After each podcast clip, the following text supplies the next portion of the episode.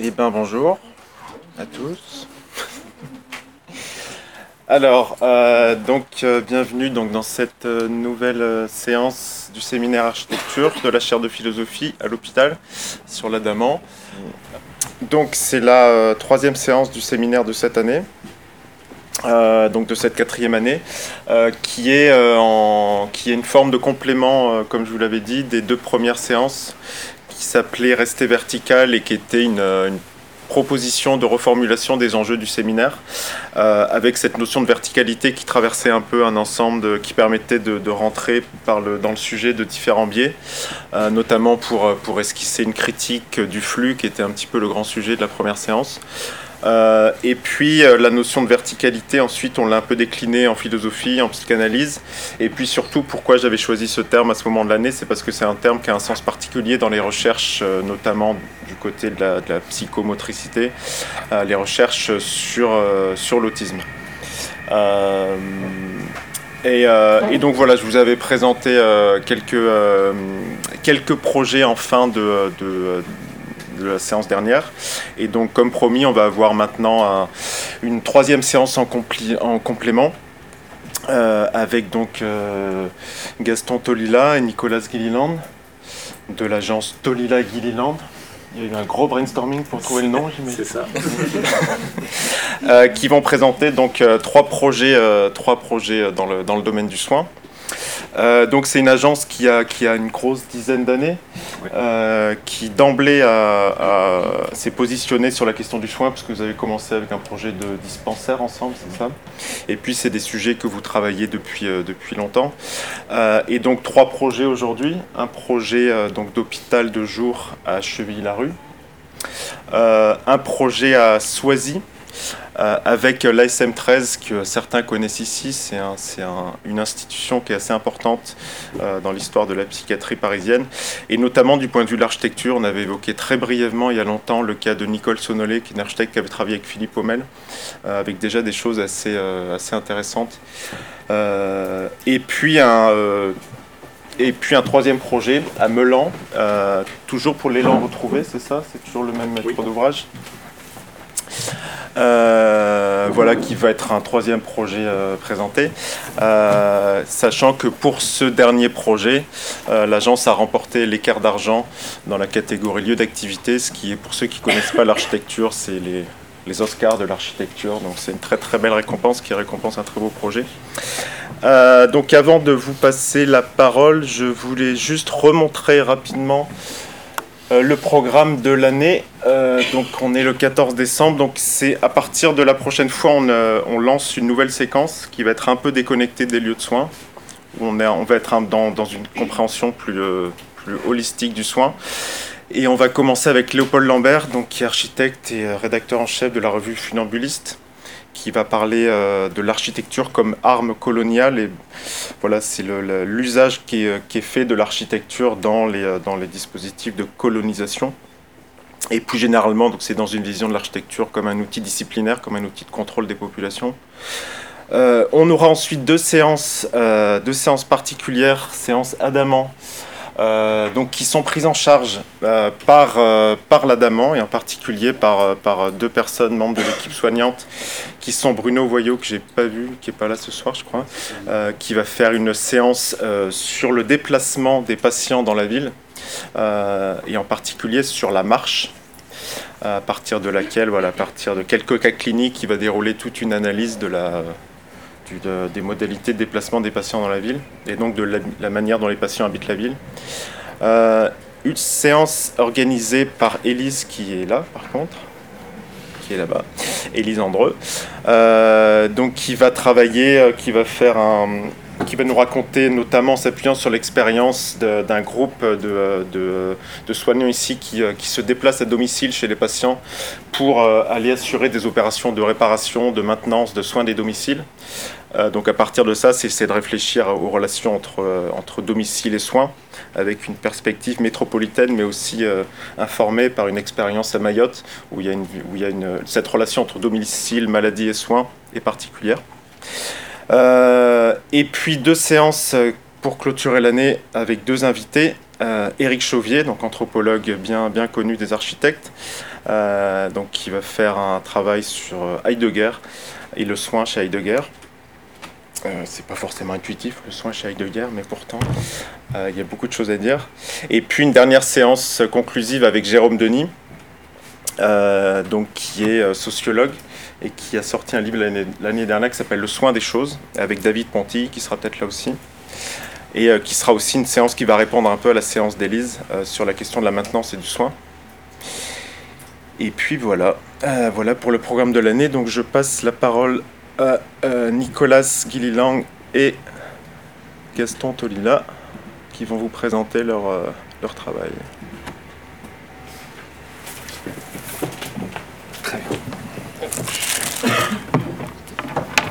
Merci Eric. Bonsoir à tous. Nous allons donc euh, bah, vous présenter à deux voix euh, effectivement notre, travail d'architecture. Euh, là donc à travers donc trois projets hospitaliers comme, on l'a comme on a évoqué là. je ne sais pas si je peux oui enlever, ouais, je fais ça hop. Voilà. Donc cette, cette, présentation est un peu dans, un, effectivement dans, un cadre un peu plus large, c'est-à-dire euh, de, de comment, on, l'a résumé par, cette phrase-là, comment créer un environnement bâti favorable au développement des nouvelles formes de soins pour les personnes souffrant de troubles psychiques. Donc c'est trois exemples ici euh, assez différents euh, en, population et en, et en contexte. Où, voilà, vous voyez trois images des, endroits avec des équipes différentes et puis euh, des, solutions par contre architecturales qui, se recoupent, qui, se rejoignent et qui sont aussi euh, euh, beaucoup de travail sur la matière, sur, les matériaux comme support et comme accueil de, des, patients et des soignants et du, soin en général. Quoi. Donc on va, on va, faire souvent beaucoup d'allers-retours entre le, le programme, le, les usages de, de, de, ces trois hôpitaux et puis les, matériaux et l'architecture de manière plus générale. Donc, on, commence tout de suite.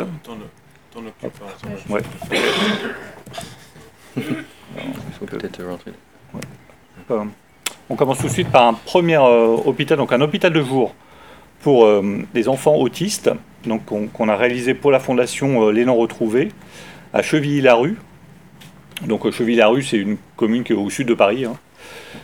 Euh, donc ça, c'est un bâtiment qu'on a déjà, est terminé, hein, qui, est, en usage.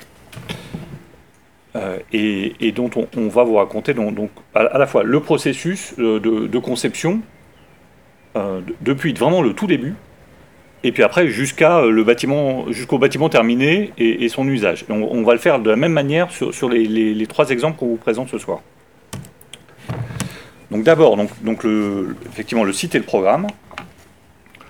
Donc à Cheville-la-Rue, c'est le, site qu'on nous a donné pour imaginer cet hôpital. C'est un site euh, qui était déjà hospitalier, c'est-à-dire qu'accueillait déjà l'hôpital de jour, euh, mais dans des bâtiments qui étaient assez mal fichus. C'est les, petits bâtiments qui, en haut, là, qui, sont, en fait, qui étaient cachés dans les armes. Euh, et qui n'étaient pas du tout faits pour ça, qui étaient des bâtiments d'ailleurs d'étables au départ qui avait été réhabilité et qui faisait partie d'un site hospitalier euh, général, puis, d'une congrégation religieuse, donc c'est, le, grand bâtiment qu'on, voit au premier plan, avec un espace boisé classé, donc un, site euh, très boisé, avec une présence d'un très beau jardin, et donc un, lieu qui fonctionnait euh, déjà bien dans son environnement, mais pas du tout dans son architecture, notamment parce que les trois bâtiments existants étaient morcelés, c'est-à-dire séparés les uns des autres, et donc ça donnait un fonctionnement de, l'hôpital euh, pas du tout efficace, et notamment en hiver, où il passait tout le temps de l'intérieur à l'extérieur, mais avec beaucoup de contraintes. Euh, voilà le, site, comme on l'a découvert au début, euh, donc très, très boisé, très, très, un, peu sauvage d'ailleurs.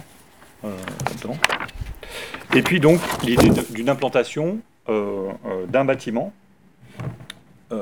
qui, vient donc remplacer donc, euh, euh, trois bâtiments euh, qui, étaient éclatés. Donc c'est le rectangle noir là qu'on voit, hein, un, peu à, la limite, finalement à, la limite d'un quartier de ville et puis d'un vrai parc. Donc c'est cette, situation particulière qu'on a travaillé. Et le, tout début de ce, travail, donc là, on voit la, situation, ce bâtiment avec le parc. le tout début de ce travail, ce qui était intéressant, c'est qu'on a travaillé tout de suite avec les équipes soignantes pour élaborer le programme. C'est plutôt que d'avoir un, et, ça, ça a été le cas dans, les, trois exemples qu'on montre ce soir. C'est-à-dire, c'est, ça, c'était vraiment très important parce que plutôt que on nous donne un programme tout fait euh, par un programmiste ou par voilà quelqu'un de, d'extérieur, là, on a eu la chance de pouvoir dialoguer avec euh, les équipes euh, soignantes, avec des groupes de travail à chaque fois, pour comprendre quels étaient leurs besoins, quels étaient les, qu'est-ce qui marchait, qu'est-ce qui marchait pas, et, euh, quelles étaient leurs attentes pour euh, ben, voilà, imaginer ensemble quelque chose euh, de, possible. Et puis, alors il y a à la fois le fonctionnement, on va en parler juste après, et, puis il y a aussi l'image que, ça renvoie, l'image du bâtiment et son intégration dans, un site. Ici, c'était important de travailler euh, un travail euh, avec les enfants, euh, puisque donc c'est une vingtaine d'enfants autistes qui sont tous différents, hein, qui, ont, tous des, façons d'être différentes, des comportements différents et des, prises en charge différentes. donc qui, sont accueillis dans, cet endroit-là, avec également une vingtaine de soignants. Donc c'est très encadrant. et il fallait aussi réfléchir à la fois au fonctionnement et à l'image que ça renvoyait, euh, déjà de prime abord. Donc on a, on a commencé ce travail aussi avec euh, un travail de maquette, c'est pour ça qu'on montre une petite maquette d'études qu'on a faite euh, dès le début et qui nous a servi aussi de dialogue justement avec les soignants dès le début pour commencer à discuter des premières idées. Et assez rapidement, une des premières idées, c'était ne pas faire d'hôpital. C'est-à-dire ne pas faire un bâtiment qui ressemble à un hôpital, une barre blanche avec des couloirs de part et d'autre, d'un, comme tous les hôpitaux qu'on connaît, et, qui, qui, qui, renvoie cette, cette, image clinique euh, euh, sèche, euh, un peu, pas d'image caricaturale en tout cas de, l'hôpital, et comment est-ce qu'on pouvait décaler ça en gardant un lieu de soins qui est bien identifiable, mais qui pouvait aussi renvoyer une, autre image d'un endroit où les enfants sont accueillis tous les jours. Hein. C'est-à-dire qu'il y en a qui viennent tous les jours là. Euh, voilà, en remplacement d'école, quoi. Donc un hôpital de jour, c'est qu'ils viennent la journée, puis le soir, ils rentrent chez eux. Hein. Euh, donc on, va voir comment on a travaillé euh, sur, sur, ce thème-là, et notamment dans, la forme du bâtiment. ce travail d'aller-retour avec, avec l'équipe médicale, ça, ça, aboutit alors à, un des schémas comme celui-là. Alors je crois que euh, Eric parlait dans, une autre séance hein, des, diagrammes qui étaient un peu plaqués euh, sur, ou, qu'on nous donnait de manière euh, figée. Là c'est, cette forme est, là est figée, mais, mais c'était pas le, le processus n'était pas figé. C'est un processus était très vivant, justement d'arriver à, commencer à placer dans l'espace les différentes fonctions, c'est-à-dire à la fois des espaces de, des, bureaux de consultation euh, avec les, médecins, avec, euh, avec les ergothérapeutes, avec, euh, avec les éducateurs, avec l'assistance sociale, avec une infirmerie, et puis en même temps avoir des, ateliers d'accueil, des, ateliers thérapeutiques pour des activités, beaucoup plus, pour le coup, beaucoup plus vivants, quoi, quoi avec plus collectif, quoi, et plus bruyant aussi. Et, et, puis, euh, voilà, euh, plein d'espaces jusqu'au jusqu'au euh, petit gymnase, quoi, une salle à manger, un, espace réfectoire qui était beaucoup plus grand. Donc, on a réfléchi avec eux à la fois sur les circulations, sur la taille de ces espaces, plutôt, plutôt une succession de petits espaces, parce qu'il y avait une gros, grosse question d'acoustique et d'avoir des espaces qui étaient calmes. Et puis, euh, euh, voilà, l'acoustique était un des critères en fait très importants. Là, par exemple, dans ce diagramme-là, il y a des petits B et des petits C, donc c'est les espaces bruyants et les espaces calmes. Donc ça, ça a été une des manières d'organiser les espaces pour euh, regrouper d'un côté le calme, de l'autre côté les, là où il y avait plus d'activité, puisque avec aussi la question de l'autisme, c'est aussi la question des stimuli extérieurs et donc de baisser les stimuli, de ne pas tous les avoir en même temps, en tout cas. Et, le son est, une question assez importante euh, là-dedans. Euh, également le rapport à l'extérieur, donc on, le voit là sur, le parc, on va le voir après dans, tout, ça. Donc on, est arrivé, une fois qu'on a, fait ce travail-là, on est, arrivé à une des premières idées de plan, donc là d'organisation du plan, euh, à la fois dans, la parcelle et, puis à l'intérieur, donc cette succession d'espaces, et à chaque fois d'ouverture sur l'extérieur, c'est-à-dire que euh, chaque circulation donne toujours sur l'extérieur, a toujours de la lumière naturelle et a toujours une échappée visuelle sur un, jardin, euh, un arbre, euh, un extérieur. Et aussi, euh, discussion qu'on a pu avoir avec le docteur Mélanie Ferreri, donc, qui est la chef de service hein, ici, c'était, il y, avait plein de petites choses. Hein. il y avait des choses, on s'est dit, bah, les enfants, ils déambulent beaucoup, et elle voulait absolument pas que les enfants tournent en rond dans le bâtiment, littéralement. Donc il ne fallait pas qu'il y ait de circulation qui soit euh, en boucle fermée. Donc c'est comme ça qu'on est arrivé à, des couloirs en fait qui débouchent sur l'extérieur et qui font que s'il y a une boucle, en tout cas, c'est un parcours beaucoup plus complexe, c'est-à-dire qu'on est à l'intérieur du bâtiment, on sort dehors et après on re-rentre dans le bâtiment. Euh, et ça permet d'avoir des, variations d'itinéraire de, aussi euh, là-dedans. La question de l'image de bâtiment, j'en ai parlé rapidement tout à l'heure, assez vite, on, est parti aussi des, du dessin de l'enfant, de la forme archétypale de, la maison. Euh, voilà, un enfant qui dessine une maison, euh, il, y a, deux toits en pente, euh, il y a des petites fenêtres, et finalement, on est parti de cette, forme très simple pour en faire un, regroupement de maisons, une sorte de hameau, qui constitue à la fin le bâtiment final. Donc il y, a cette image du hameau quand, on est de loin, avec ses toits à double pente, où aussi toutes ces maisons sont différentes et accueillent à l'intérieur des, fonctions différenciées. Quoi. Euh, donc c'est pour ça qu'on a une diversité de, formes de pente et d'apport, on, voit un peu dans l'actionnométrie d'en bas, d'apport de, lumière également au, centre du bâtiment. Et on va le voir dedans, c'est assez important parce qu'on a, a, beaucoup de lumière qui arrive de, côtés différents. Ça fait des espaces plus contenants parfois et des espaces plus expansifs aussi, qui fait que dans l'appropriation des espaces, pour chacun puisse trouver pendant la journée euh, de, différents espaces euh, euh, vraiment qui correspondent à ça aussi avec l'acoustique qui, qui, correspond et la lumière aussi qui change. Donc en fait, il y a une grande variété de types d'espaces donc ici, une axonométrie de, l'ensemble de ces éléments, le bâtiment comme un système de ce volume de verre. Et la, liaison entre tout ça, en fait, c'est quelque chose qu'on essaie de, à travers les trois projets, c'est une approche, une stratégie spatiale qu'on a appelée l'espace transitionnel. Donc c'est une notion d'un espace qui accompagne justement les transitions qui sont nombreuses entre l'intérieur et l'extérieur, mais aussi entre euh, les parties communes et les espaces plus contenants, plus privés, peut-être individuels avec des soins individuels ou des espaces de groupe. C'est ici une, photo de maquette, donc euh, coupée sur ce qu'on appelait une sorte de rue intérieure. Donc euh, cette rue intérieure, ça, aide les transitions entre les différents programmes.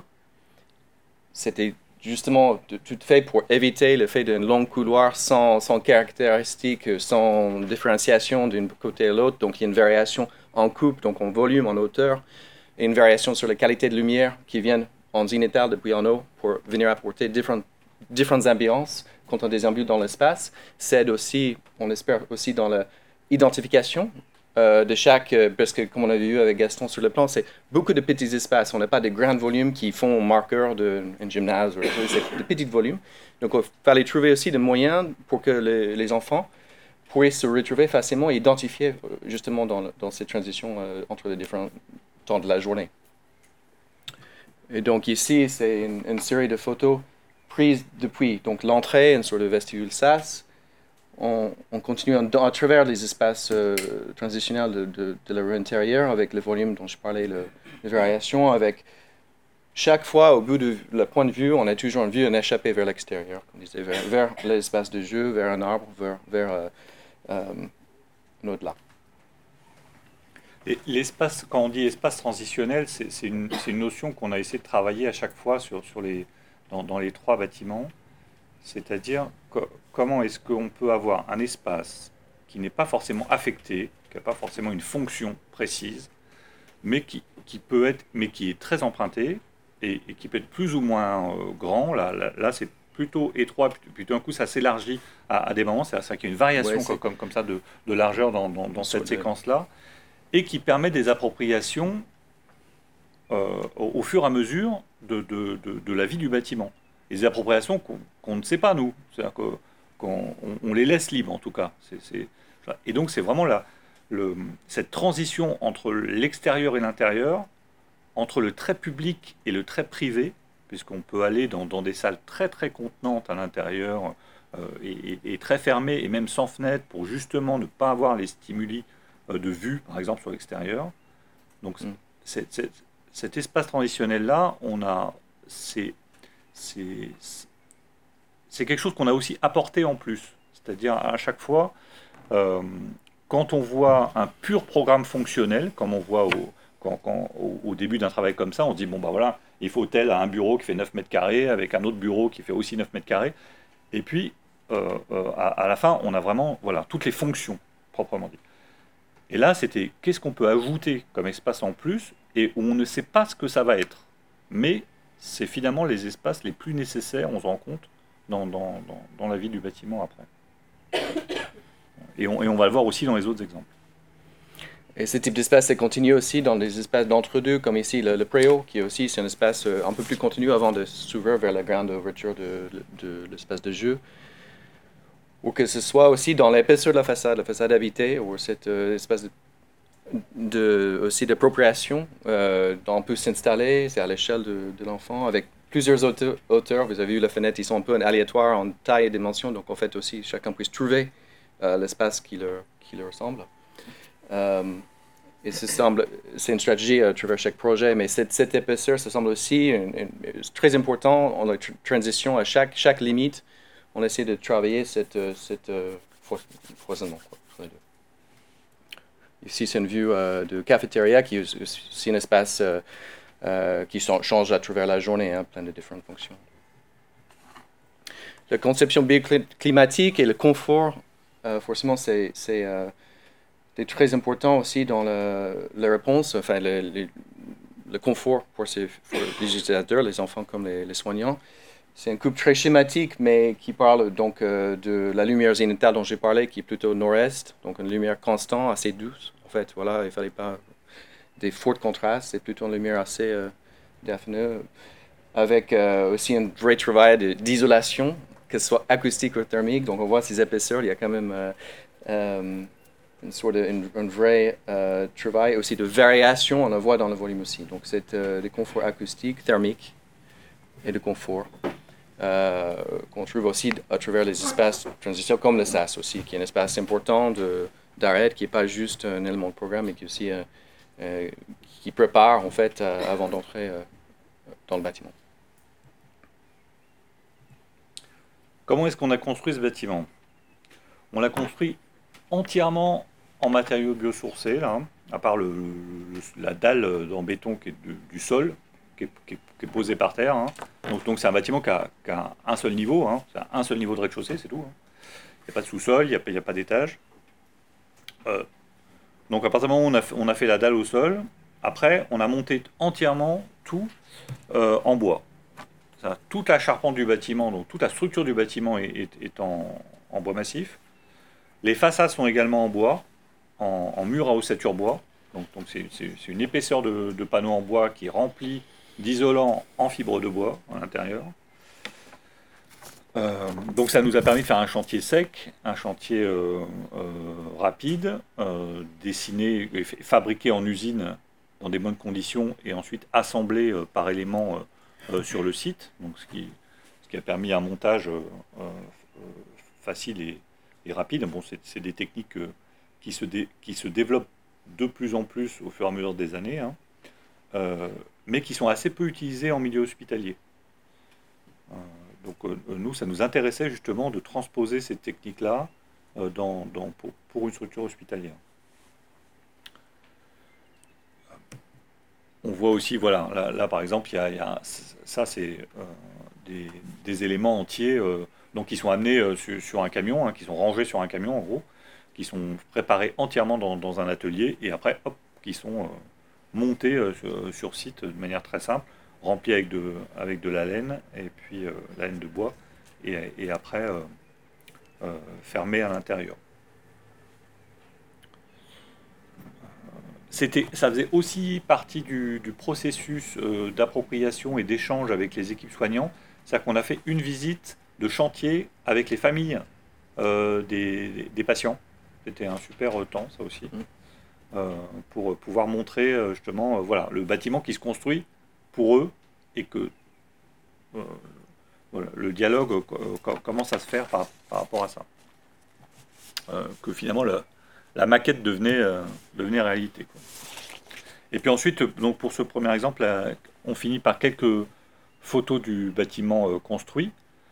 On, a là, là, donc on retrouve la silhouette hein, euh, du bâtiment. Bon, genre, on n'en a pas parlé spécifiquement, mais il y a évidemment se rajoutent toutes les contraintes d'un bâtiment dans la ville. C'est-à-dire ici, les toitures en pente du bâtiment en, cuivre pré, pré-patiné brun faisait aussi référence aux toitures des bâtiments historiques à côté, et c'était un dialogue important avec l'architecte des bâtiments de France pour une intégration aussi dans le quartier et dans,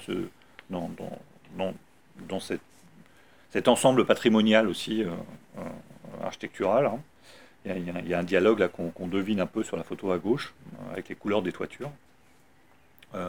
on a un bardage aussi à l'extérieur qui est en bois, complètement en bois, avec les, un, motif de biais, euh, comme quoi on, est paralysé au début, mais on a pris ce projet de biais dès le début, et puis ça s'est, transmis euh, directement sur la façade, sans, sans qu'on s'en aperçoive presque. Et un, travail également sur les, sur les jardins euh, devant et sur les espaces de jeu devant, donc des, sols souples, des, des, sols mous là, de jeu, et tout, tout un dessin de, ça pour avoir des activités sportives. Euh, et aussi une piste cyclable qu'ils ont où ils, peuvent faire la trottinette, ils peuvent.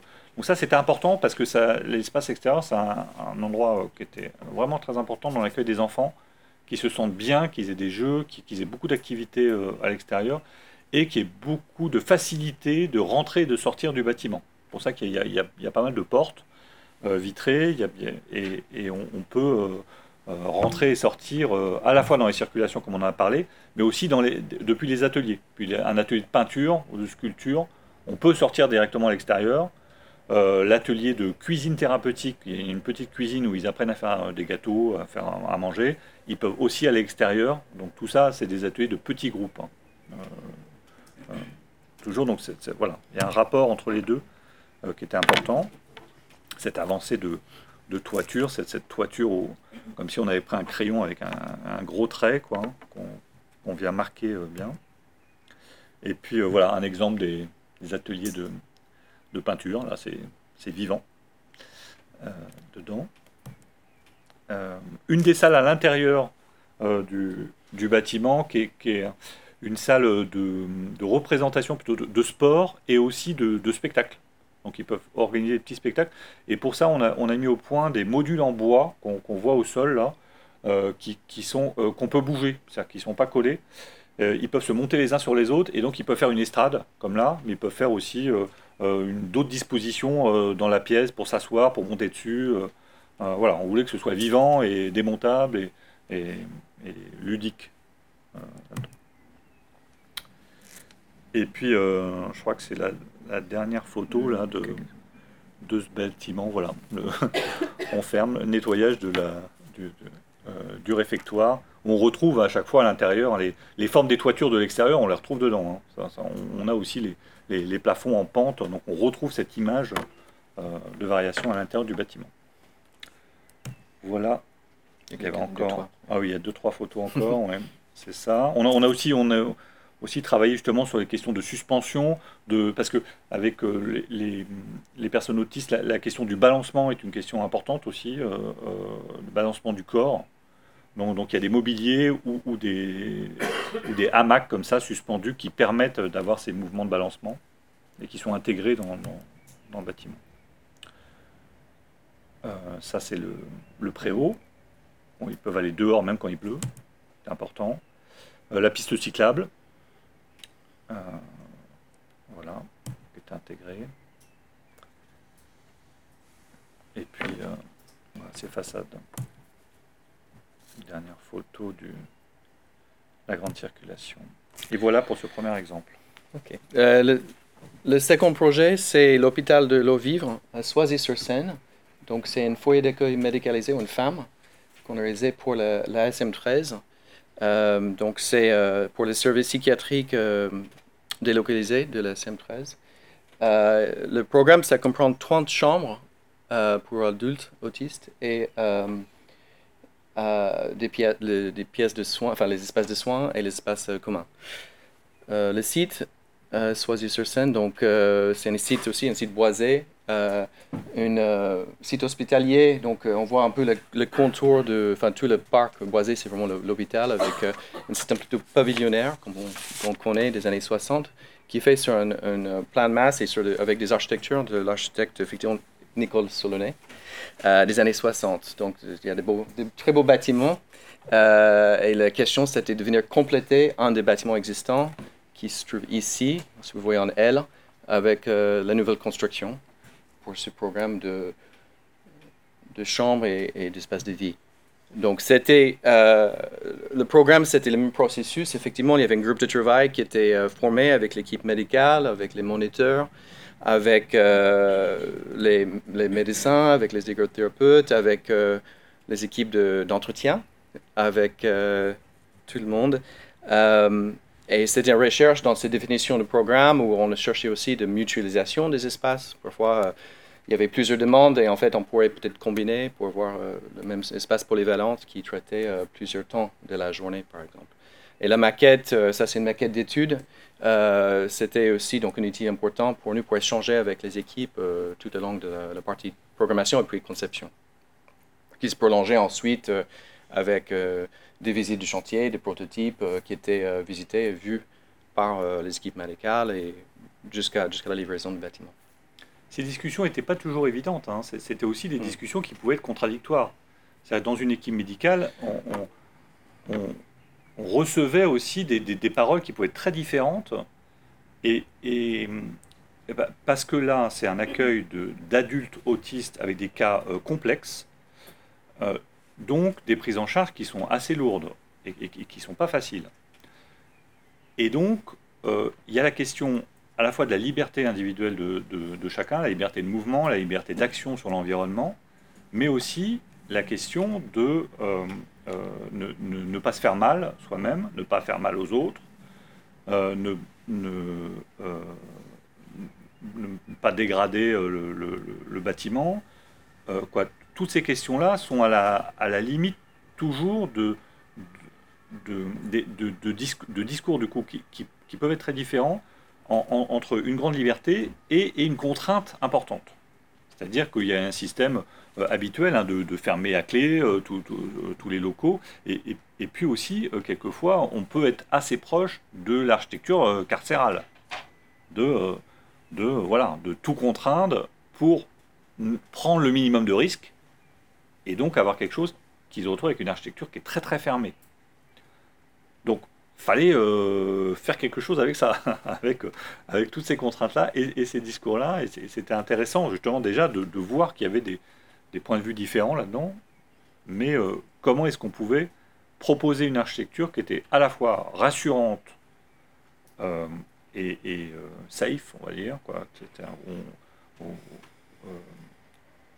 on, quoi, qui, prend soin justement des personnes et en même temps qui leur laisse leur degré, un certain degré d'autonomie. C'est vraiment la question, la question que se posait, que, voilà, qui nous était posée au départ. On verra par la suite sur la question des fenêtres, par exemple. Mais on est dans ce beau parc avec la présence de végétation, mais rien que la, fenêtre, ça, effectivement un risque aussi. Donc, euh, on aurait des moments où on s'est demandé si vraiment les chambres seraient vraiment ouvertes sur ce parc ou pas. Donc c'est vrai que c'est vraiment assez structurant pour le projet. Donc euh, ici c'est un plan du rez-de-chaussée. Euh, donc le bâtiment, c'est très simple. C'est composé de donc, deux carrés de part et d'autre. Le bâtiment existant en elle, euh, c'est en haut à droite. C'est deux carrés qui, qui accueillent les, les 30 chambres.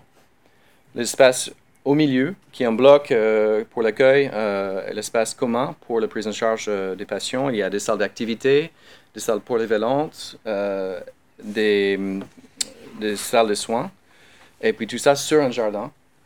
Donc, euh, on voit chaque bloc et après à l'étage, donc c'est rez-de-chaussée et premier étage. Euh, avec euh, donc chaque partie, on va parler par la suite, mais aussi, des espaces de transition qu'on va par la suite, qui sont les liens entre l'espace commun au centre et l'espace collectif au centre, et l'espace privé de T1, donc une chambre, qui sont chacun comme une, une, plus petite échelle aussi. C'était aussi une partie euh, pris de vraiment aussi de casser l'échelle de ces 30 chambres, de trouver plutôt une de maisonnée euh, pour, chaque, pour chaque bloc de 8 chambres.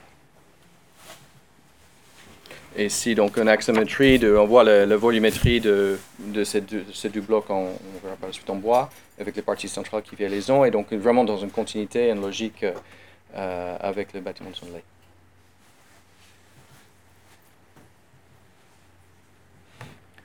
Là aussi, il y avait la question des, déambulations des, résidents. Euh, donc parce que là, ce sont, des résidents, c'est-à-dire qu'au contraire de l'hôpital de jour qu'on a vu avant, là, ce sont des personnes qui habitent là, donc, quoi, qui, peuvent être plusieurs années euh, hospitalisées, quoi, habiter dans, ce, dans ce foyer euh, justement d'accueil médicalisé. Et donc c'est leur lieu de vie. Donc c'était important de qu'ils puissent se promener dans, à, à avec beaucoup de possibilités différentes. C'est ce qu'on a mis là avec euh, l'ensemble des pointillés, c'est à la fois avoir des espaces de nuit, donc les deux cubes aux extrémités qui soient calmes, qui soient vraiment mmh. pour la nuit, et puis les espaces de jour au milieu qui permettent des déambulations différentes, et notamment entre les étages, puisque là c'est un bâtiment à deux étages, quoi, rez-de-chaussée, premier étage, et euh, on, a eu la, on, a mis trois escaliers, ce qui était euh, complètement plus une issue de secours d'ailleurs, ce qui était beaucoup plus que ce qui avait de nécessaire. Justement, dans, cette idée de mettre du plus que nécessaire dans, ces espaces transitionnels, euh, donc entre le jour et la nuit, là, on a aussi ajouté les escaliers. Et ces escaliers, ils permettent, quand on est à l'étage, de pouvoir descendre à l'extérieur, euh, soit, effectivement descendre directement à l'extérieur euh, du, du, bâtiment ou à l'intérieur. Et ça, ça permet que chacun puisse avoir son cheminement à lui, ça permet d'éviter de croiser les gens qu'on ne veut pas croiser. Ça permet aussi aux soignants d'isoler une personne qui est très agitée et de l'amener très rapidement à l'extérieur pour que déjà ce soit voilà, un espace suffisant à l'extérieur euh, pour pouvoir euh, l'isoler des autres déjà, euh, voilà, et de ne pas rester dans un environnement confiné, petit, avec tous les autres autour. Notamment dans la gestion du bruit aussi, du, bruit que ça peut donner, et puis euh, des mouvements, et puis de l'agitation que ça, que ça peut entraîner. Donc ça c'est important parce que voilà, ça permettait de, d'avoir ces chemins. Donc, on peut être à l'étage, on prend l'escalier à l'extérieur, on re-rentre dans le bâtiment à l'intérieur, et puis on peut monter euh, par l'escalier par l'escalier à l'intérieur plutôt qu'à l'extérieur. Donc voilà, on, on, peut cheminer de plein de manières différentes. Quoi. Euh, donc ça aussi, ça, faisait partie des, discussions qu'on a pu avoir avec, euh, l'équipe soignante. À l'intérieur, ça, c'est grand escalier euh, central, hein. dedans, avec de la lumière aussi zénitale, on, a, fait une verrière au-dessus. Et puis, comme on l'a dit au, début, il fallait trouver des stratagèmes pour éviter la chute, parce que c'est quelquefois juste le fait de ne pas avoir conscience qu'il y a un risque de chute. Euh, et en même temps que ce soit euh, bien intégré. Donc là, par exemple, c'est un claustrat, un claustrat en bois, qu'on a mis tout hauteur autour de, l'escalier, donc qui donne un, aspect euh, qu'on trouve intéressant, nous, de, voilà, de filtre en bois qu'on peut retrouver dans d'autres architectures, dans des maisons, dans autre chose, et où le, le bois nous sort aussi de l'aspect barreau, de l'aspect qui pourrait être un peu négatif ou de nous donner un côté d'emprisonnement, ou voilà, une mauvaise image ou un mauvais ressenti des choses. Et ces, ces, dispositifs de bois voilà, permettaient ça tout en ayant quelque chose d'assez épais. Voilà, en bois, quelque chose de solide, là, et, et, et, dont on peut sentir vraiment la présence du bois. Ça, ça c'est quelque chose qui nous intéressait également, et, en plus qui joue avec la lumière. On a fait le même, un peu le même dispositif à l'extérieur, ça, les, escaliers qui sortent à l'extérieur, aussi, il y avait aussi les risques de chute. Donc là, on a fait euh, carrément le claustra, il devient une sorte de boîte en bois euh, autour de l'escalier. Euh, voilà, donc on, transforme une contrainte en un, dispositif architectural intégré complètement dans, la conception, quoi, depuis le départ. Ça, c'est le jardin à l'arrière, avec, donc on, retrouve cette expression du bâtiment central, donc une expression effectivement avec, qui, est à la fois sur une structure en béton, une, des, façades en, bois, mais qui sont recouvertes d'un enduit, donc l'enduit blanc faisant référence au reste de l'hôpital. et puis ces, cubes en bois aux extrémités. Il y a, une particularité là, par exemple, c'est qu'on a fait une on verra une photo de l'intérieur de cet espace d'ailleurs après. Il y, a, un des espaces qui n'a pas de fenêtre justement euh, pour avoir cette variation. C'est-à-dire que la, lumière vient d'en haut, mais elle n'a pas de fenêtre sur le paysage pour justement avoir des prises en charge aussi qui permettent de ne pas être distrait par euh, d'autres choses, par la vue par exemple, par, les arbres qui bougent, par, tout ça qui peuvent perturber, et donc d'avoir cette variété d'espaces avec des espaces avec des fenêtres et d'autres au contraire contenant et sans fenêtre. Les espaces euh, transitionnels d'entre-deux, donc, donc c'est, on en a déjà parlé, mais juste pour les mettre en couleur, là, les, deux petits espaces violets. Donc c'est vraiment de manière euh, euh, très simple, c'est ces espaces-là qui n'avaient pas d'affectation, donc dès, dès, le début, donc qui étaient voilà, vides, ouverts. On a intégré, d'ailleurs on a intégré les radiateurs dans, des, dans des bancs en bois perforés, comme ça, discrètement, et qui permettent d'avoir plein de types d'activités. En ce moment, d'ailleurs, dans un de ces espaces-là, je crois que c'est celui-là, ils ont fait un atelier de peinture. Mais bon, euh, mais peut-être que dans un mois, ce sera autre chose. Euh, voilà. C'est en tout cas des espaces à disposition. Petite maquette d'études euh, qu'on a faite aussi sur, sur, ces chambres et sur ces, ces espaces d'entre-deux. Là-dedans, à chaque fois, travail de coupe et de, et, et de maquette qui servait bien aussi dans le dialogue. Et puis euh, des éléments euh, euh, un peu plus constructifs, mais aussi d'intérieur. De, donc, donc ça, c'est les chambres. Ça, c'est une des chambres. Donc, de la même manière, on, a, on a conçu les chambres avec que des éléments en bois. Donc, les murs sont en, des murs en bois, en, panneaux de CLT. Donc, c'est des panneaux massifs de bois. Les plafonds aussi. donc, toute la structure du bâtiment est en bois massif. Et on peut la voir, c'est-à-dire que à l'intérieur des, chambres, là par exemple, on ne voit pas très bien sur les côtés, mais c'est, le, il y a à chaque fois un mur et un plafond qui est en bois massif euh, euh, directement, et donc dont, on voit le, bois. Alors ça c'était important hein, parce que ça nous a, ça permet euh, à la fois de ne pas se faire mal, c'est-à-dire de si on se cogne dans un mur en béton et quand on se cogne dans un mur en bois, c'est pas pareil, c'est pas la même sensation. Euh, on sent l'odeur du bois, on joue avec les cinq sens. Quoi. Nous, c'est quelque chose qui nous intéressait beaucoup là-dessus. Et vraiment, on, ressent ce bois en fait quand on est à l'intérieur. Euh, on a vu l'hôpital de jour de Cheville-la-Rue tout à l'heure avec les enfants. Euh, depuis que le bâtiment est fini, les équipes soignantes nous ont dit qu'elles avaient beaucoup moins de blessés avec les enfants qu'avant. Et ils disent que notamment, c'est, ils pensent que c'est à cause du bois, que c'est grâce au bois qu'il que, y a ça. Donc ils l'ont, ils l'ont constaté, quoi, eux. Et puis, avec euh, les, personnes autistes, on avait, euh, ils, ont d'autres bâtiments à côté. Ils ont ce qu'ils appellent des petites maisons à côté, euh, qui sont des constructions plus traditionnelles. Et ils ont un problème depuis plusieurs années. Ils disaient, le problème, c'est qu'ils font des trous dans les murs. Bon, ils ne savaient pas trop comment régler ce problème, parce qu'ils font tout le temps des travaux. Et c'est des murs en, quoi, des cloisons plutôt en placo. Et euh, il y a certaines personnes qui donnent, des, qui donnent des coups de poing dans les murs et donc qui percent les murs. Et ils ne comprenaient pas pourquoi. Et ils ont mis longtemps à comprendre. Et finalement, ils ont mis une hypothèse. Ils se sont dit, mais peut-être que c'est parce que ça sonne creux.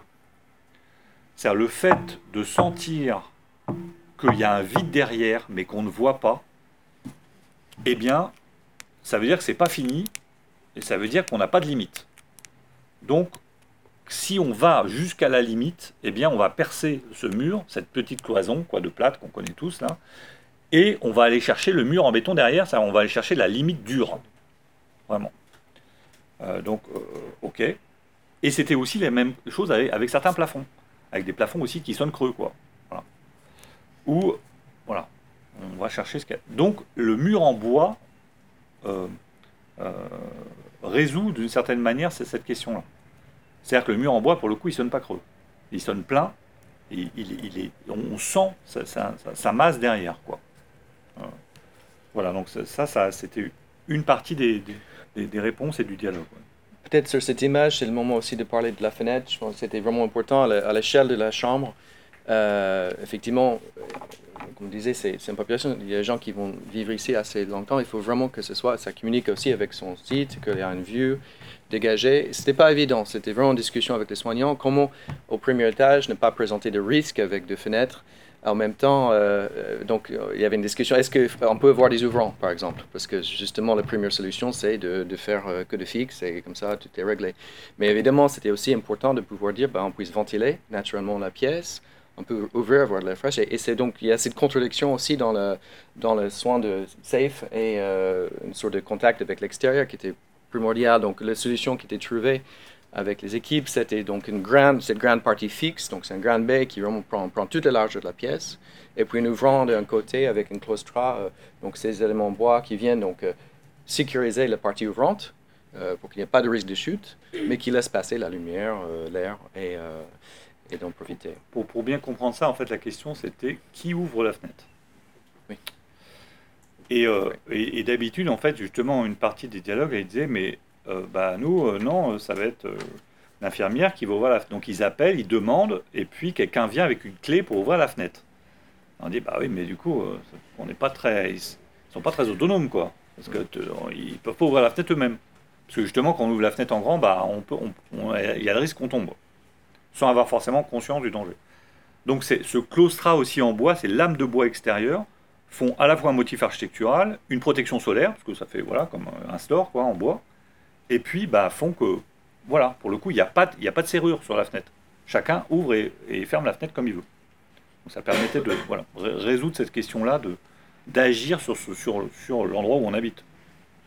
Donc on avait dessiné donc aussi les, les aménagements, l'ameublement, donc euh, aussi sur, sur d'agir sur l'espace. On a des éléments aussi qui sont mobiles comme des bancs, euh, tous les, les, espaces de rangement qui sont fournis. Il y a aussi une certaine adaptabilité de, ce qui nous intéressait là-dedans, c'est que ça peut être aussi une chambre d'étudiant, quoi. Là, quand on voit cette image, bah, c'est aussi une chambre pour tout le monde, quoi. C'est voilà. Donc, euh, peut-être un zoom sur le mode constructif. Donc, on a, on a parlé un peu de, euh, ces choix euh, de mode constructif, donc bas carbone, de vraiment travailler avec du bois au maximum. C'est aussi important sur un site hospitalier ou aussi un chantier peut être assez dérangeant aussi. Donc l'idée de travailler avec une filière sèche, avec des éléments préfabriqués qui sont amenés sur place, donc on a moins de, moins de camions de béton, moins de des choses préfabriquées qui arrivent sur place. Donc chaque, euh, chaque élément, on, voit en, beige les deux maisons euh, de chambres, enfin les trois chambres, qui sont un système de, de double mur en CLT. Euh, et les planchers également sont en CLT. Et puis on vient habiller ça par l'extérieur, comme pour la partie centrale, avec des façades au suture bois. Donc euh, une technique assez similaire de ce qu'on a vu sur Cheville-la-Rue tout à l'heure. Euh, donc tout ça qui est amené depuis une production hors site et qui vient de poser en, en, juste sur un socle en béton. Donc tout ce qui touche par terre, c'est en béton, et puis après on, part en, bois dans les étages et rez-de-chaussée. Donc une photo de cette la livraison des, éléments panneau par panneau. Cette double mur aussi, ça, sert aussi de séparation acoustique entre, les, entre les chambres. Donc, on a une, très bonne euh, performance euh, d'une chambre à l'autre. C'est important qu'on puisse dormir tranquille et ne pas entendre de traverser les murs. Euh, bah, encore une fois, en, usage, ce qui était intéressant, c'est que ça, donnait aussi des contradictions. C'est ça qui était intéressant dans le processus. C'est-à-dire qu'on a tellement bien isolé le bâtiment que quelquefois, justement, l'équipe nous disait on n'entend plus personne. Donc c'était aussi un problème, c'est-à-dire que, que quand il y a quelqu'un qui a besoin d'aide, ou quelqu'un qui, ou, quelqu'un qui est très agité, au contraire, en tout cas, voilà, qu'on puisse aussi l'entendre depuis une partie commune du, bâtiment. Donc, donc il y avait cet équilibre-là qui fait que qu'on a poussé tellement loin quelquefois l'acoustique que, que, là, en l'occurrence, il y a des moments où, c'était trop bien isolé. Donc finalement, on a adapté le bâtiment une fois qu'il était ouvert et on a supprimé certaines portes, c'est-à-dire qu'on a démonté des portes euh, de, de, des, sas, là, des, des sas qu'on avait parce qu'on avait des portes des deux côtés. Et euh, finalement, il y avait d'un côté, ça ne servait, ça servait à rien. Donc on les a enlevés pour pouvoir mieux entendre ce qui pouvait se passer. Donc on a, voilà, ça c'était vraiment de l'usage et de, la, de la découverte voilà, dans la situation réelle.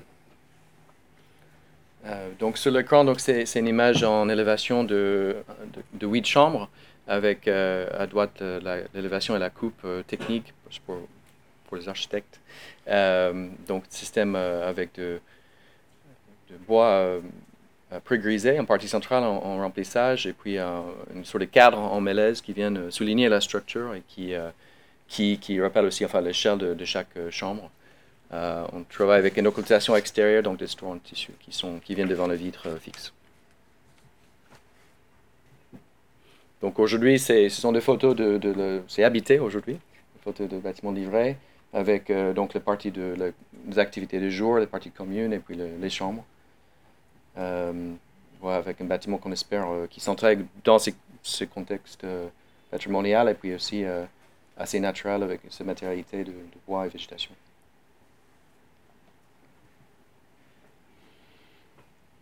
Les espaces communs aussi, donc euh, avec euh, toujours une présence de bois en fait dans le dans. Aussi, euh, ce travail sur, la lumière, ça c'est l'espace dont parlait Gaston tout à l'heure, l'espace plus calme, toute la lumière vient d'au-dessus, donc c'est juste encore une variation sur les espaces comment aussi pour trouver différentes ambiances euh, pour chacun durant la journée.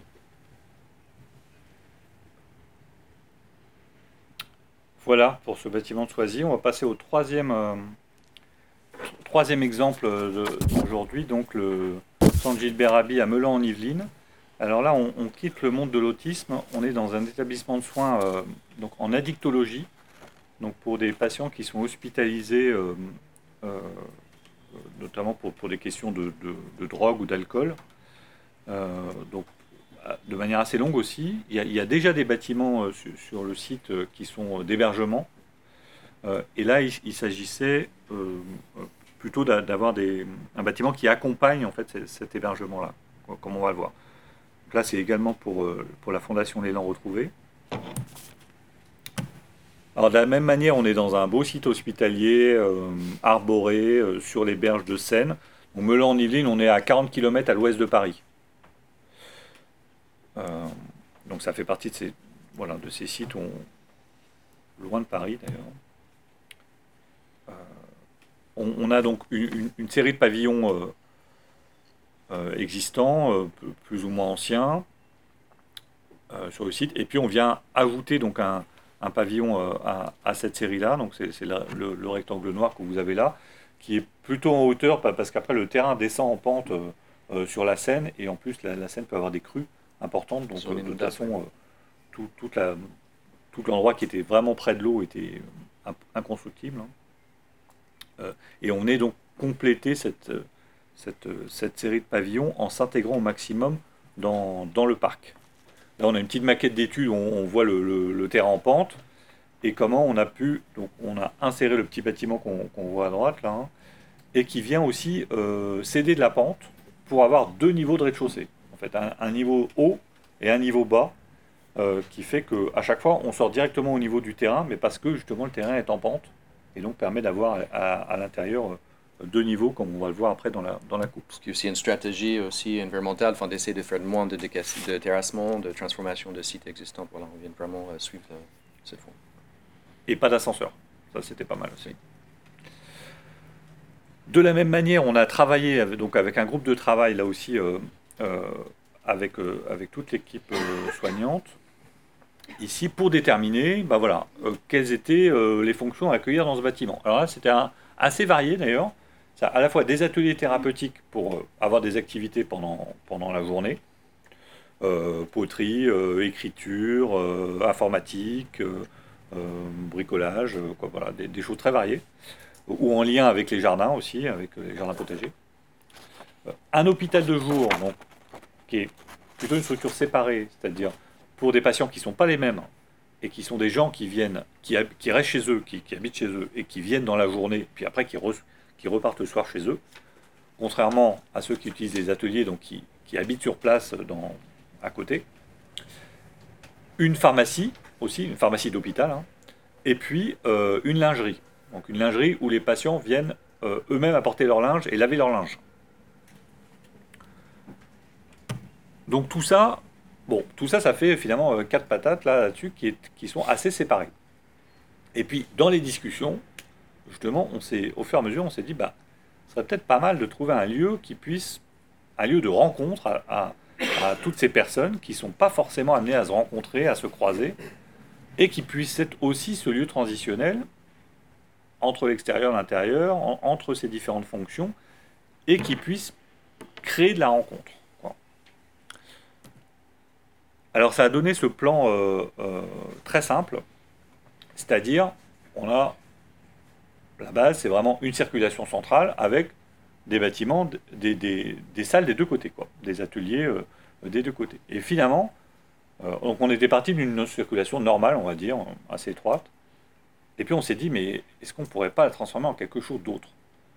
On l'a étendu, on l'a élargi à 4,50 m on l'a fait toute hauteur, donc on a la lumière, on va voir après, on a la lumière qui vient d'en haut aussi.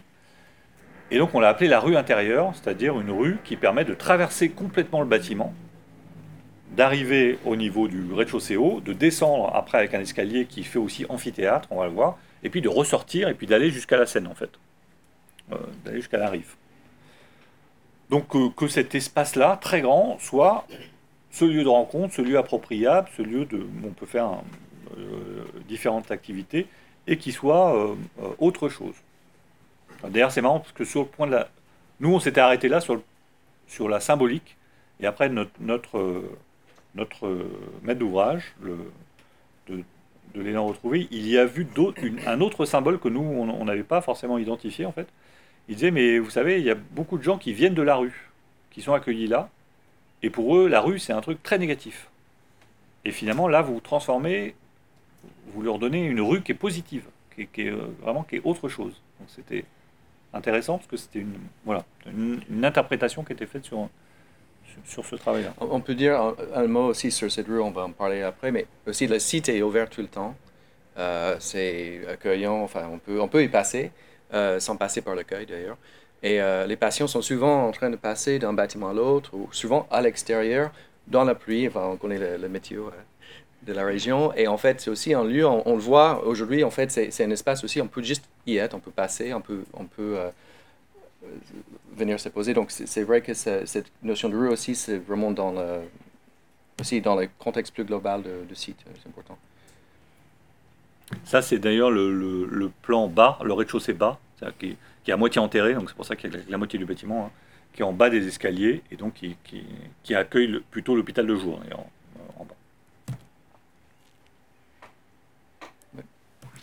Donc, euh, ici, c'est une vue, en fait, en, partie haute de la, de la rue intérieure, donc euh, vers le nord, donc avec une première sur le SAS qui fait le début de cet euh, espace transitionnel. Donc, effectivement, l'espace de transition entre l'intérieur et l'extérieur, entre l'espace collectif et les espaces des ateliers. On voit donc cette trame régulée de, de en bois et une matérialité assez douce, une lumière douce. On veut donc ici créer un espace, on voulait créer un espace euh, vraiment apaisante, un espace où on peut, rester, où la lumière douce, on voulait essayer d'éveiller les sens, les cinq sens, que ce soit à travers le toucher euh, de la terre crue, donc on va parler tout à l'heure, à travers l'acoustique euh, qui est soignée pour être assez calmant.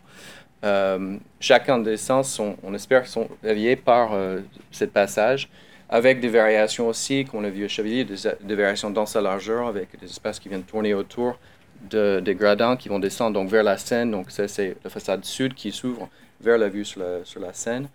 Euh, et ça devient une espèce d'amphithéâtre qui sont aussi appropriables pour, euh, pour les utilisateurs. Ils font des expositions, ils font des discussions, des présentations autour de cette euh, partie de la rue qui se transforme en, espace collectif qu'on voit ici dans l'autre côté. Aujourd'hui, on, voit, ce sont des photos qui ont été prises vraiment à la livraison. Aujourd'hui, euh, avec des CIMES qui sont installés dans la rue, on a aussi donc, euh, les œuvres et les choses qui sont produites par les ateliers sont maintenant euh, mises en exposition dans, dans, cet espace de rue. Donc, c'est vivant et on voit les, transformations et les progressions. Le confort de cet espace aussi, donc on voulait vraiment travailler avec un bâtiment low-tech, avec des technologies simples et passives. Donc, ça traverse l'hiver et l'été différemment. Euh, la rue centrale, donc, il est, euh, en hiver, elle est fermée. C'est-à-dire y a une partie vitrée au zénithal en, partie haute de la toiture et sur la partie verticale aussi. Donc, on va apporter les calories, donc la chaleur du soleil qui va venir chauffer euh, les murs en terre crue et les, dalles en béton. Donc c'est l'inertie qui va donc euh, redonner cette chaleur euh, pour le confort de cet espace non chauffé. Donc c'est un espace qui n'a pas de radiateur, pas de chauffage, pas de climatisation. Donc c'est une sorte d'entre-deux aussi. thermique et de confort, c'est jamais exactement fait. On est vraiment dans l'espace intérieur, dans les ateliers, partie droite et, gauche. En été, on va donc ouvrir les parties hautes de, en toiture on va pouvoir travailler avec la, ventilation naturelle euh, traversante, notamment la nuit. On va travailler pour sortir toutes les calories le soir. Et euh, donc, avec un système assez simple, on arrive à réguler toute l'année un espace intermédiaire entre les deux qui est confortable. On a vu en juillet, comme euh, aujourd'hui, on n'a pas besoin d'un manteau, effectivement, non plus pendant cette période. avec une maquette d'études sur, sur cette partie centrale. Alors également, comment on a construit ce bâtiment? alors un peu de la même manière que les autres, là, c'est-à-dire qu'on a une base en béton qui, est tout ce qui est rapport au sol, la, la partie enterrée et puis euh, la, dalle, avec des isolants aussi biosourcés. Alors là, en l'occurrence, contre le son, on a utilisé du liège, des, panneaux de liège euh, assez épais là-dessus. Et puis au-dessus, pouf, on a monté cette charpente en bois euh, très simple, hein, très, très régulière, de trame, de 3 mètres, là, voilà, qui est aussi, alors c'était aussi un truc important, c'est-à-dire de pouvoir avoir une structure capable qui puisse se modifier facilement au fur et à mesure des années. C'est-à-dire qu'on a cette structure-là, vide à l'intérieur, et ensuite on a, des cloisonnements qui, qui viennent euh, séparer les ateliers, et puis un jour, s'ils veulent enlever une cloison, euh, euh, avoir un atelier plus grand, deux fois plus grand, ou au contraire euh, le recouper en deux, et eh ben c'est facile. Sur le module de 3 mètres. C'est facile à faire. C'est important parce que les différents ateliers qui étaient à citer, en fait, c'est aussi en fonction des, soignants qui sont là. En fait, il y en a des experts qui ont envie de travailler avec la céramique, d'autres la vannerie, d'autres l'écriture, et ça change, et c'est important que ça change en fait d'une année à l'autre. Ensuite, sur, cette, sur ce squelette de bois là, on a mis euh, une façade en bois, alors c'est une façade toute en ossature bois aussi, en, des bardeaux en mélèze, on va aller voir un peu plus dans, le détail après, euh, dessus. Et puis à l'intérieur, on a mis des, donc des deux côtés de la, de la rue intérieure, hein, la brique de terre crue, on va rentrer un peu dans le détail après de, de, cette technique-là, un peu particulière, hein, ici. Au-dessus, bah, euh, une, charpente en bois, hein, assez classique, avec l'isolant aussi. Et puis une une couverture vraiment euh, euh, métallique et avec au milieu donc cette, cette, grande verrière et puis un système de store donc, qui permet de, réguler cet espace euh, suivant les saisons. C'est une petite photo de, justement du montage de la charpente aussi, de ces éléments-là, pendant le chantier. Et puis une autre photo du chantier de, de la terre crue. Alors là, c'est particulier, donc c'est la première fois qu'on qu'on faisait ça, euh, c'est qu'en même temps qu'on faisait la conception de ce bâtiment, il y avait une usine, quoi, un atelier, quoi, une petite usine de production qui était en train de se monter à Sevran, qui récupérait les terres du Grand Paris, donc ça s'appelle Cycle Terre, qui récupère les, terres des, chantiers du Grand Paris. Donc il faut savoir qu'il y a une excavation de, tous les métros donc du Grand Paris Express qui est en train d'être fait là, avec des des volumes de terre extraits de ça absolument ahurissants, qu'on n'a jamais eu dans, l'histoire de Paris. Et surtout en un temps très court. Et donc la terre est considérée comme un déchet, euh, légalement, quand, une fois qu'on l'extrait du chantier. Donc évidemment, il faut la traiter, et puis il faut en faire quelque chose, mais voilà. Et donc, l'idée que pas mal de gens sont posés d'ailleurs, c'est qu'est-ce qu'on peut faire de ce matériau? Parce que finalement, est-ce que c'est pas que ce n'est pas qu'un déchet Il pourrait peut-être aussi un matériau de construction pour reprendre des techniques qui existent depuis euh, toujours, hein, c'est-à-dire construire avec de la terre. Euh, donc c'est monté avec Cycleterre, donc cette, usine de, production, de récupérer les, terres du Grand Paris, de les, trier, de les sélectionner vraiment pour leur propriété aussi, spécialement, parce que ça c'est un peu fin, il faut trouver la bonne terre, qui a une bonne propriété mécanique, et puis après la réutiliser, et notamment euh, de manière euh, de terre crue, là, comme là, c'est-à-dire c'est des blocs de terre, on comprime la terre, on en fait une brique, mais on la cuit pas. Parce que la, la cuisson, ça veut dire euh, beaucoup de chaleur utilisée, donc beaucoup d'énergie, donc finalement un résultat qui est assez carboné. Dans l'idée de décarboner le bâtiment et d'avoir des bâtiments de plus en plus écologiques, environnementaux, et eh bien là, ça permettait d'avoir très peu de production d'énergie, un circuit court en étant une, avoir un chantier qui soit à proximité en fait du lieu de production euh, et d'utiliser ce matériau. Donc comme ça se montait en, même temps, bah nous on s'est dit bah ça, ça nous intéresse beaucoup. Et, euh, et, on a été un des premiers bâtiments en fait à utiliser ces, briques de terre crue de cette unité de production. Euh, ça nous intéressait aussi pour l'aspect esthétique, parce que c'est un matériau qui est beau euh, à l'intérieur. Euh, et puis aussi pour, ses propriétés, notamment hygrométriques, c'est-à-dire que, ça capte l'humidité. La terre crue, elle a cet avantage-là, c'est qu'elle est très poreuse, donc, elle capte l'humidité et elle retransmet l'humidité au, cours d'une même journée ou au cours de la semaine. donc ça, régule en fait bien le confort de, cette rue intérieure et aussi l'inertie thermique également de, la Terre. Donc ça avait plein de propriétés qu'on trouvait intéressantes euh, euh, et, qu'on a voulu exploiter ici. Ce sont des briques euh, dites non stabilisées, donc il y a une possibilité de rajouter du ciment parfois qui, fait que c'est à l'eau par exemple. C'est non stabilisé, il n'y a pas de ciment rajouté. Donc en fait, si on prend ces briques aujourd'hui, on les met dans un seau d'eau, après 24 euh, heures, c'est de la terre, ça revient à, la terre. Donc c'est aussi une notion aussi de déconstruction possible. C'est quelque chose qui, qui n'est pas transformé dans ses qualités euh, intrinsiques de, l'argile. Là aussi, d'ailleurs, notre maître d'ouvrage a vu des, symboles que nous, on n'avait pas forcément vus au début. Hein. Ils sont, sont, aussi emparés de cette histoire-là, de dire, ben voilà, transformer un déchet en quelque chose de nouveau. Bah, la vie des gens euh, qui sont accueillis ici, bah, il y a aussi une transformation importante quelquefois dans leur vie, et, c'est pas rien, quoi, finalement, de, faire qu'on ne repart pas toujours de tout à neuf, mais qu'on peut euh, transformer euh, des, des, éléments du bâtiment. Et cette histoire-là, qui, qui est très liée à l'histoire de ce bâtiment-là, bah, voilà, elle, a été aussi beaucoup discutée, racontée et échangée dans le, avec justement les, les, les personnes qui viennent tous les jours. Ça, a permis également de, retrouver une technique ancienne, c'est-à-dire de, former, là ce sont des maçons qui, ont été formés spécialement aussi, qui ne connaissaient pas forcément cette technique-là, et donc ont été formés pour retrouver des, gestes de maçon euh, euh, plus traditionnels, comment utiliser la terre, comment faire un enduit aussi en terre, comment faire un, joint en terre aussi entre, le, entre, entre les briques, hein, ce n'est pas des joints en, ciment. Hein. Euh, et, côté intérieur des, ateliers, justement, il y a des des vrais enduits de terre. Donc, donc ça, c'est un, un, détail de ça. C'est de la terre euh, crue, donc mélangée à de la paille. sur, euh, et à de la chaux.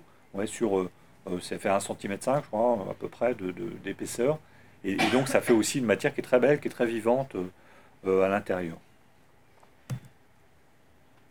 Un petit détail technique, c'est la coupe à la fois sur la verrière et, puis sur les fenêtres qui sont entre les ateliers et la, et la rue intérieure. Euh, et puis, euh, voilà, un détail un, peu plus loin. Donc là, quand on coupe là-dedans, on coupe à la fois dans, dans, la porte, en fait, on voit bien par rapport à la photo, on coupe dans la porte avec la fenêtre, donc les fenêtres qui sont entre les ateliers et la rue, et puis au-dessus, c'est les fenêtres qui sont entre la rue et l'extérieur. Donc on a la lumière qui vient là-dedans, et puis la lumière qui vient dans la rue, et puis après la lumière, elle, repart aussi dans, le, dans, les ateliers. Puis ça permet, ces, ces fenêtres-là, elles s'ouvrent aussi, bien sûr, pour pouvoir ventiler les ateliers et notamment les laisser ouverts la nuit, en plein été, pour qu'en période de canicule, par exemple, l'air circule et on arrive le matin et c'est beaucoup plus frais. on retrouve bien aussi un système constructif, c'est vraiment un système. Le bâtiment est construit en bois, tient avec le bois, et à l'intérieur, c'est un remplissage donc, de, ces, de, de, ces briques de terre crue qui viennent dans, dans, dans ces cadres-là. La façade extérieure avec donc ce système assez euh, simple, répétitif, le grand, grand bandeau vitré, euh, les tavaillons de bois donc, qui sont à, à, l'extérieur, qui sont aussi. On a, on a donné un dessin aussi à ça, une, sorte de, coupe en biais aussi de, de ces, de ces motifs-là. Donc, donc c'est des, c'est des, tuiles de bois qui sont assez hautes en fait, qui ont plutôt 60 cm de haut là comme ça, et, qui se, qui, qui se euh, recoupent les unes sur les autres, quoi, qui se chevauchent à chaque fois, il y, a, trois couches superposées pour créer une vraie épaisseur de bois euh, sur, la façade. C'est aussi, une technique assez traditionnelle qui sont pas forcément très utilisées, mais là qu'on trouve intéressant justement parce que ça fait une belle matière en plus. Et c'est pas, pas très cher aussi, c'est une technique assez simple au final, mais euh, qui, qui donnait une texture intéressante. Et on finit donc par quelques photos, euh, la façade dans son contexte avec le, euh, avec le parc, puis la petite euh, petit dessin à droite hein. euh, de cette façade-là. On retrouve la découpe des, ateliers. Le bâtiment depuis le sud, où on voit aussi en façade la rue intérieure, on la voit dans la façade. C'est vraiment c'est une séquence vitrée en plein milieu. Avec, donc là, comme on est plein sud, en plus, on, a mis des, protections solaires fixes en métal à, extérieur, qui, des caillebotis qui, qui ont une inclinaison particulière, d'ailleurs un peu contre-intuitive, parce que ça remonte comme ça. Euh, sur, la façade. Mais euh, euh, cette inclinaison-là, elle permet de laisser passer complètement le soleil l'hiver. C'est la photo droite, elle est faite l'hiver. Donc ça permet de justement récupérer la chaleur l'hiver. Et au contraire, l'été, de bloquer complètement les rayons du soleil qui vont être plus verticaux et d'éviter de, des surchauffes l'été. Voilà, après les ateliers à, l'intérieur, donc on, trouve aussi des mobiliers qu'on a, qu'on a dessiné et puis qu'on peut adapter un peu euh, comme on veut là, euh, là-dedans avec des, cubes en bois. Euh, on retrouve aussi l'enduit terre à l'intérieur et puis les ateliers. voilà, avec, cette lumière. En fait, ils ont de la lumière qui vient de tous les côtés.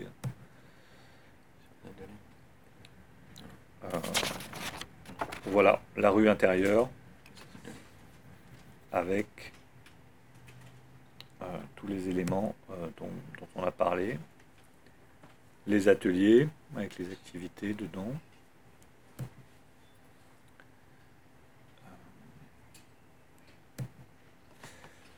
Et voilà, on a fait le tour de ces, de ces trois bâtiments. Merci.